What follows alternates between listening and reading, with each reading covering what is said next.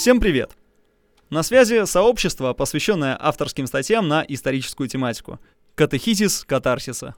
И мы открываем новую рубрику, в которой постараемся перевести наши лучшие материалы в аудиоформат.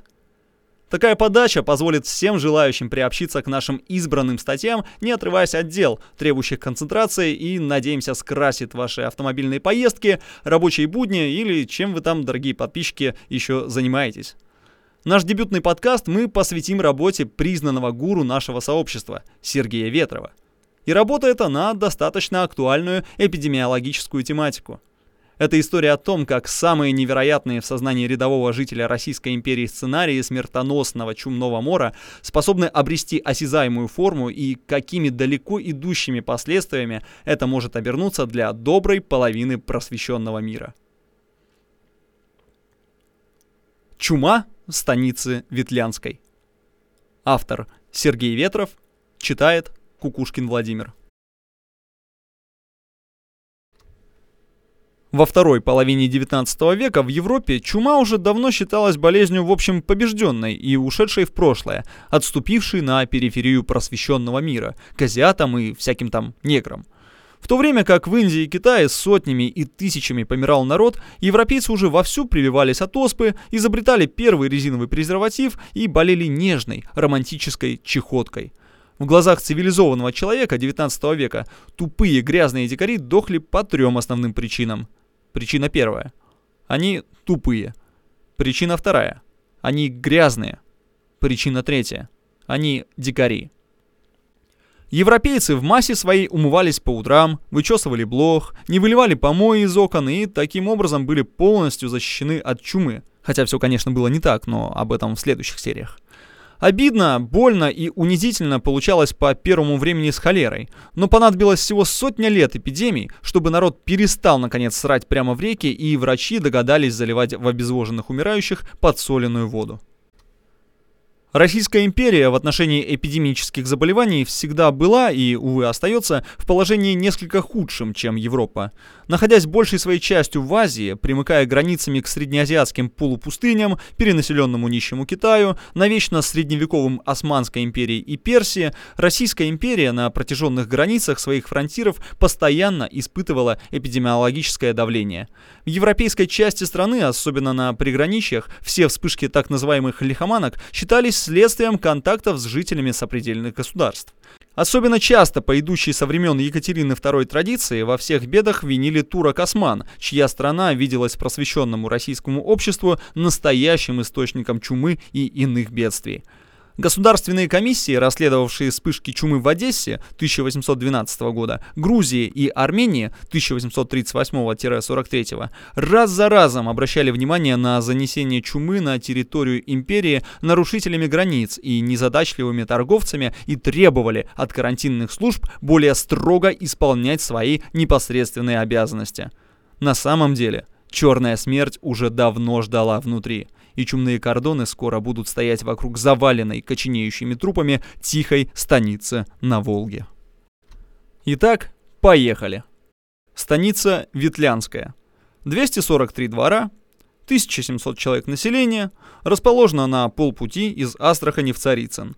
Современники считали ее невезучей, Станица то горела, то болела холерой, то сползала в Волгу всем обрывистым берегом, так что приходилось раз за разом отстраиваться подальше от берега. Жили рыбной ловлей, сельским хозяйством, службой и волжским торговым транзитом. По приказу государя-императора станичники сходили на турецкую войну, откуда недавно вернулись с деньгами, коврами, посудой, красивым оружием в серебре, а некоторые молодые привели с собой и баб. Ни шатка, ни валка, ничего особенного. До конца сентября 1878 года. А потом началось. Первым заболел 65-летний казак Осип Харитонов. Головная боль, высокая температура, слабость и чумной бубон под мышкой. Он умер через 4 дня, а следом за ним заболели одна за другой еще 6 женщин, три из которых также умерли – Станичный фельдшер Трубилов, встревоженный высокой смертностью и быстротой распространения неизвестной ему болезни, вызвал на помощь своего товарища из соседней станицы. Когда болезнь вдруг, так сказать, смягчилась, и из следующих семи заболевших, у всех бубоны в паху, умер только один. Медленно, неторопливо, заражая людей, блох и грызунов, чума копилась в станице в медленной бубонной форме, проникая в один дом за другим – После того, как заболел один из членов семьи, болезнь остальных была лишь делом времени. Астрахань направила на помощь врачей, докторов Депнера от наказного атамана и Коха от Астраханской медслужбы. Эти ученые дядьки, глядя на бред, жар и бубоны в паху и подмышках у пациентов, сказали «Минуточку, это надо цитировать». Доктор Кох «Да это жестокая перемежающая лихорадка с припуханием желез». Доктор Депнер Скорее, послабляющая лихорадка с опухолью печени, селезенки и тифоидным состоянием. Действуя в рамках своего опыта, образования и представлений о чуме, как о болезни, так сказать, грязных и отсталых, доктора просто не могли сказать ничего другого. Определив лихорадку, ну, подумаешь, железы припухают слегка черными такими комками с гноем, ничего необычного.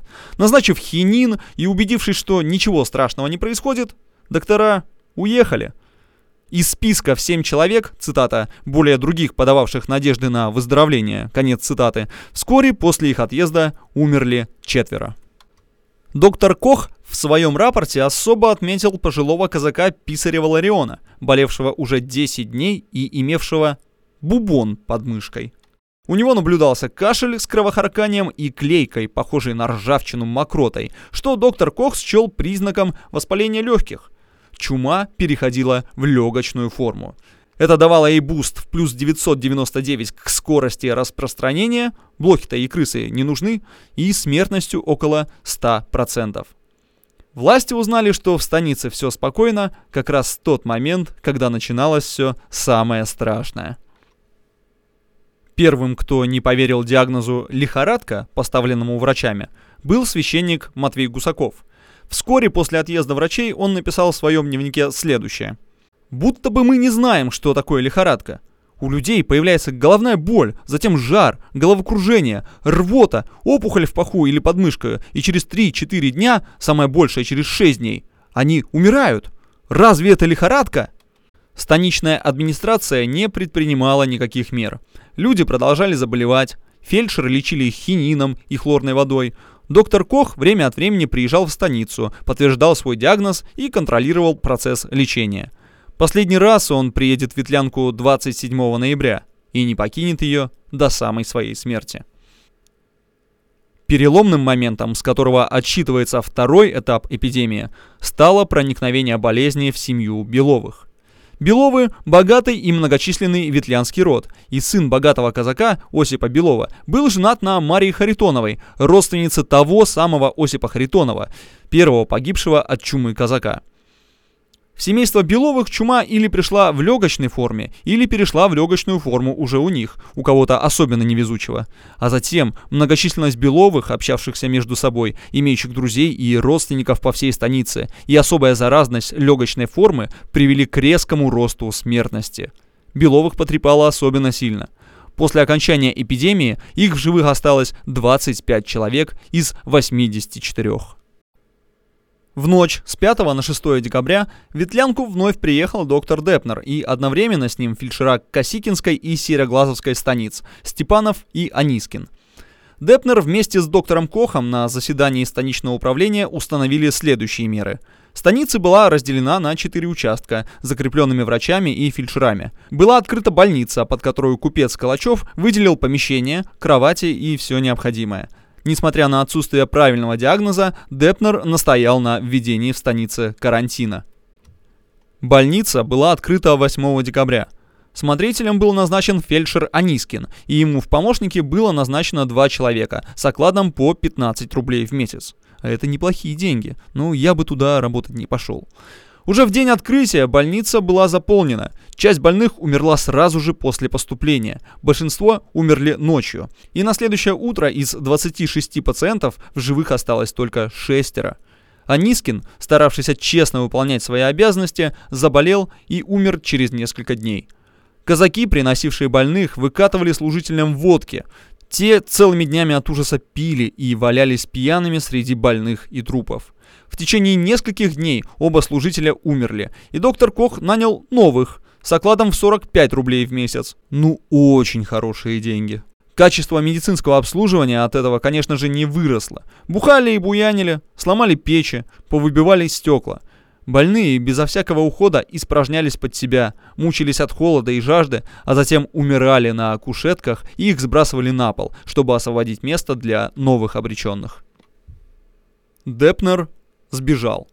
Он обошел вверенный ему участок станицы, поговорил с больными, зашел в избу, в которой когда-то жила одна из семей Беловых, ныне вымершая полностью, а потом пошел и наглухо заперся в отведенной ему избе, никому при этом не открывая. Фельдшера писали ему рапортички и прикладывали их к оконному стеклу, сквозь которое Депнер их читал, а потом кричал что-то в ответ. 12 декабря он уехал из Ветлянки, мотивировав это состоянием, цитата, «крайнего душевного расстройства». Депнер послал наказному атаману рапорт, что в станице Ветлянской распространилась, цитата, «возвратная горячка».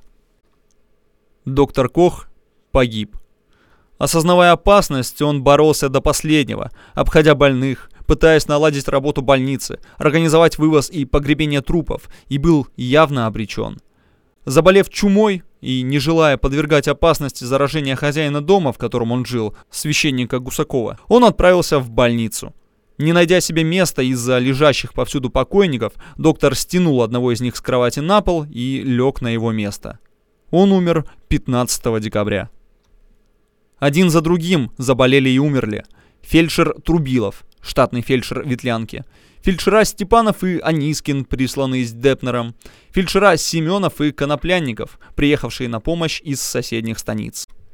Фельдшер Стрикас, второй наряду с погибшим Трубиловым фельдшер Ветлянской станицы, еще в самом начале эпидемии, сообразив, к чему все идет, сказался больным, выхлопотал себе запросы станицы Капановской и уехал – Фельдшер Семенов, умерший 7 декабря, был прислан из станицы Михайловской как раз на замену, так сказать, заболевшему Стрикасу. Ветлянская осталась вовсе без врачей и фельдшеров, но уход за больными осуществляли добровольцы. Священник Матвей Гусаков обходил больных, помогая тем немногим, что мог дать. Водой, едой и добрым словом. Соборовал чумных, напутствовал и отпевал умирающих. Он умер 14 декабря, и никто из казаков не взялся его хоронить. Могилу в мерзлой земле были вынуждены копать его старуха-мать и беременная жена. И та, и другая вскоре тоже заболели и умерли. Когда число умерших стало ежедневно расти, казаками овладела паника. Часть позапиралась у себя во дворах, бранью и угрозами из-за калиток встречая проходящих. Часть пыталась бежать из станицы, но население окрестных станиц уже разобралось, что в Ветлянке творится что-то страшное. Их кордоны были куда как эффективнее предпринятых властями так называемых карантинных мер. Беглецов побоями и угрозой оружия заворачивали обратно. Поблуждав среди окрестных сел и испробовав их гостеприимство, беглецы поворачивали обратно. Декабрь месяц, степь, куда тут денешься? А людям было чего бояться. 4 декабря в уездный городок Янатаевск возвратилась из Ветлянской женщина, ездившая проведать дочь. Она умерла 7 декабря, а 8 декабря умер ее муж. Янатаевцы сожгли их дом, и им повезло, что заболевшие, по-видимому, ни с кем в эти дни не общались. Люди умирали в селении Михайловском, в селе Удачном, в Старицкое приехала монахиня, читавшая Ветлянской отпивные над больными, и погибло 8 человек. Своеобразный рекорд – это село Селитряное, в 135 верстах от Ветлянской. Один реактивный калмык, обойдя все кордоны, притащил туда легочную форму чумы, и погибло 36 человек. Вообще-то там и до Астрахани оставалось недалеко, особенно если бы туда помчал не сам калмык, а один из тех, кому он передал эстафету. Население Астрахани в 1897 году 112 тысяч человек. Приказчик Флавиев ездил из Ветлянки в Капановскую станицу с официальным предписанием от их же капановских атамана о командировке в Ветлянскую нескольких урядников. Вот его рассказ о горячем и радушном приеме. Приехав в Капановскую 13 декабря вечером, я зашел в лавку Кунгурцева купить папирос. Но сын Кунгурцева, увидав меня, испугался и убежал. Из лавки я пошел в станичное правление, но бывшие там казаки не допустили меня и, окружившие, стали грозить убить. Предписание полковника Плеханова они, однако, взяли и, прочитавшие его, пришли в ярость. «Как? Детей наших требуют на смерть!» — орали казаки. «Нет, этому не бывать!» Голос мой заглушился голосом толпы человек в 200. Я был прижат между правлением и станционным двором, но казаки близко ко мне не подходили, а только кричали. «Зачем приехал сюда? Он чумной!» Наконец, из толпы выделился голос одного казака. «Убейте его! Чего смотрите? В воду!» Толпа подхватила этот крик, и положение мое было некрасиво. В отчаянии я закричал, что было сил. «Не подходите ко мне! Убью!» Оружия при мне не было, была только лимонадная бутылка, услужливо данная мне атаманом Лебедевым. Бутылку эту, благодаря темноте, я выдал за револьвер, и она произвела магическое действие. Толпа начала редеть, а при наступлении моем разбежалась. Не добившись ни спирта, ни ответа на предписание полковника Плеханова, я поехал в Ветлянку на почтовых лошадях, которые на этот раз были очень быстро запряжены для меня по распоряжению станичного начальства. По дороге я заехал к колпановскому священнику, отцу Флавию, желая исповедаться, но отец Флавий не принял меня и на просьбу исповедовать через калитку отказал. Этот Флавиев вообще, к слову, был лихой дядька. После гибели фельдшеров и врачей он добровольно взял на себя обязанности по содержанию больницы и, вымазавшись с ног до головы дегтем для дезинфекции, целыми днями возился с больными и трупами. Правда, по вечерам он, напившись пьяный, выбегал на улицу и гонялся за прохожими казаками, угрожая заразить их чумой. Как показывают последующие события, уже к 18 декабря он был, скорее всего, мертв. В станицу Ветлянскую, оставшуюся без врачей по требованию станичного атамана Лебедева, 18 декабря прибыл очередной медицинский десант. Врачи Морозов и Григорьев, фельдшер Васильев. Вот как Григорьев описывает то, что они увидели в больнице. Нашли в первой комнате два трупа, а во второй комнате – женщину. Авдотью Щербакову, которая сообщила нам, что она уже трое суток не получает ни воды, ни пищи. В первый день она питалась еще замерзшим арбузом, отбивая его у приходящих в комнату собак. А последние два дня она ничего не ела и не пила вовсе. Не имея сил выйти из комнаты, она испражнялась под себя. В комнатах было очень холодно, и в одной из них найдена чашка, замерзшую водою. Щербакова была одета очень легко. Она жаловалась на лихорадочное состояние, ломоту в голове и ногах и сильную жажду. В тот же день она была накормлена и переведена в другой дом, и при осмотре в ее правом паху найдена была нечистая язва неровными краями вследствие бывшего бубона. Опухоли других желез и пятен на теле не найдено. Язык суховат, пульс частый. В настоящее время Щербакова поправляется. Как она попала в больницу, не помнит. Нам уже потом удалось узнать, что как только она заболела, родной отец отвез ее в больницу и оставил там, не соглашаясь ни принять больную к себе, ни навестить, говоря при этом, если она заболела, то и должна умереть. Вообще, все человеческое в людях подвергалось тогда проверке. И не все эту проверку прошли. Щербакову родной отец бросил умирать в больнице, а Ирина Пономарева собирала по станице детей, родители которых заболели или умерли. Чума, конечно, проникла и в ее детский дом, и когда она умерла, казаки заперли снаружи все ставни и двери, чтобы дети не разнесли заразу по другим семьям. Из всех детей не заболел только мальчик Петя, которому пришлось по мере сил ухаживать за остальными детьми. Последней умерла маленькая Василиса Пономарева, и Петя остался один. Из приюта его забрала Пелагея Белова, но только для того, чтобы он ухаживал за ее заболевшей семьей, изолированной в летней кухне. Через окно она подавала ему все необходимое, а когда они все погибли, выгнала Петю, у которого к тому времени появился чумной бубон на шее. Его приютила у себя уже переболевшая чумой Василиса Астахова, за что взяла из оставшегося у него после смерти родственников имущество корову. Я не знаю, чем закончилась его история, но изо всех сил надеюсь, Вдруг он выжил? Еще по дороге, по рассказам очевидцев, доктор Григорьев дает в Астрахань телеграмму, что в Ветлянской чума. Но приехав на место, доктора обнаруживают странное. У большинства заболевших нет ни бубонов, ни черных струпьев, а есть кашель с кровью и, как говорят сами заболевшие, колотье в боку. Сбитые с толку странным отличием болезни нынешней от той, что терзала станицу еще неделю назад, они телеграфируют новый диагноз. Это эпидемическая пневмония, пневмотифус. Морозов умер 28 декабря, а Григорьев 7 января 1879 года. Фельдшер Васильев бежал, был пойман в соседней Янатаевке, и хотя по закону тех лет за нарушение карантинного кордона он должен был быть расстрелян, его помиловали и отправили обратно. Если вообще возвращение в эпицентр эпидемии легочной чумы можно считать помилованием. Его дальнейшая судьба неизвестна. Наконец, 19 декабря главный санитарный инспектор Цвангман, тут вставьте несмешную шутку про евреев, даже не побывав в станице, поставил диагноз – чума навел невероятного шороху, добился воинского оцепления в круговую и затребовал значительные силы для борьбы с эпидемией. Хочу еще раз предостеречь от насмешек над глупыми врачами, не способными поставить верный диагноз. Во-первых, все они, кроме Депнера, которого мы презираем, свою вину, если бы она и была, искупили жизнью, и дороже цену придумать сложно.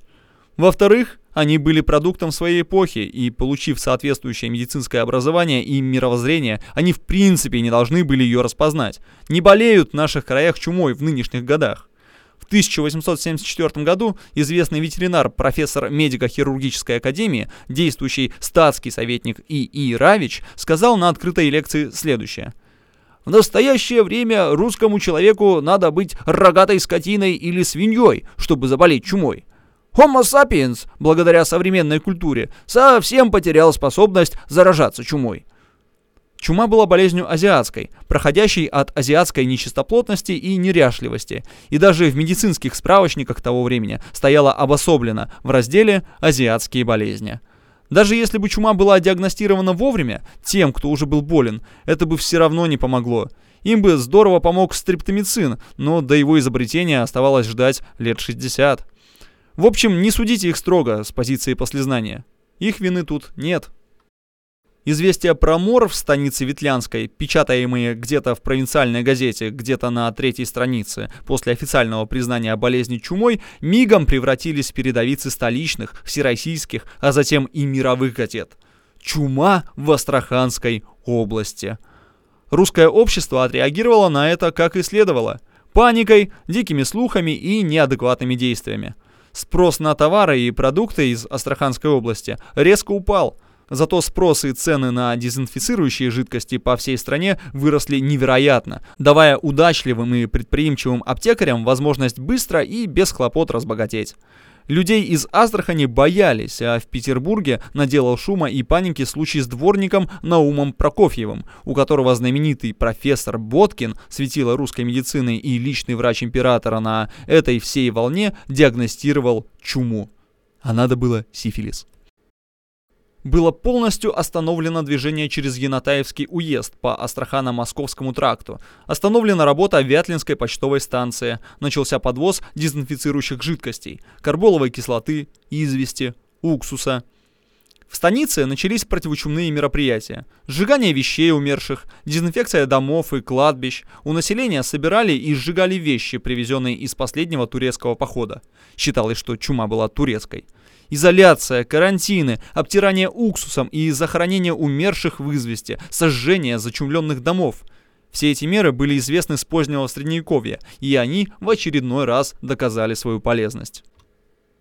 Болезнь пошла на спад, и 13 марта, выдержав 42 дня после смерти последнего больного, карантин Светлянской и окрестных станиц был снят. Погибло 436 человек из примерно 500 заболевших. В окрестных населенных пунктах погибло около сотни человек. Цифра неточная. Русских погибло около 80, а калмыки с трудом поддаются учету.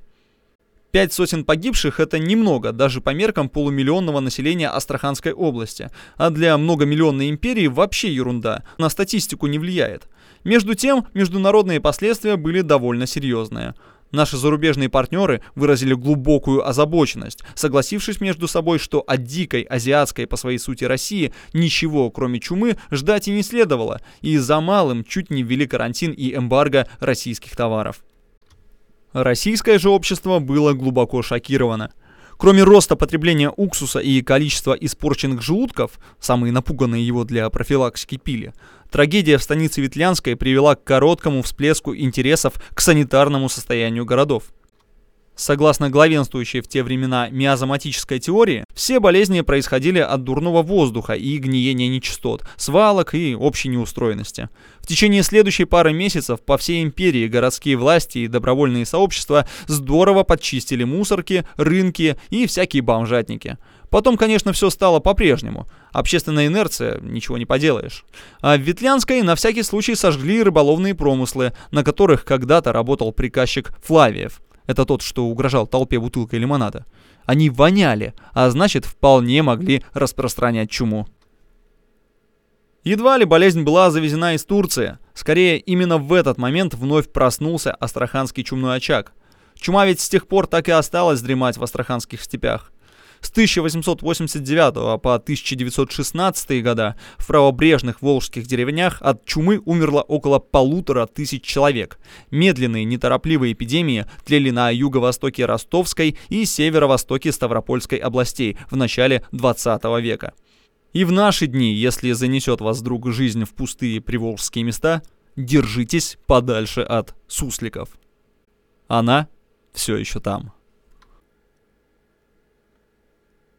Автор Сергей Ветров.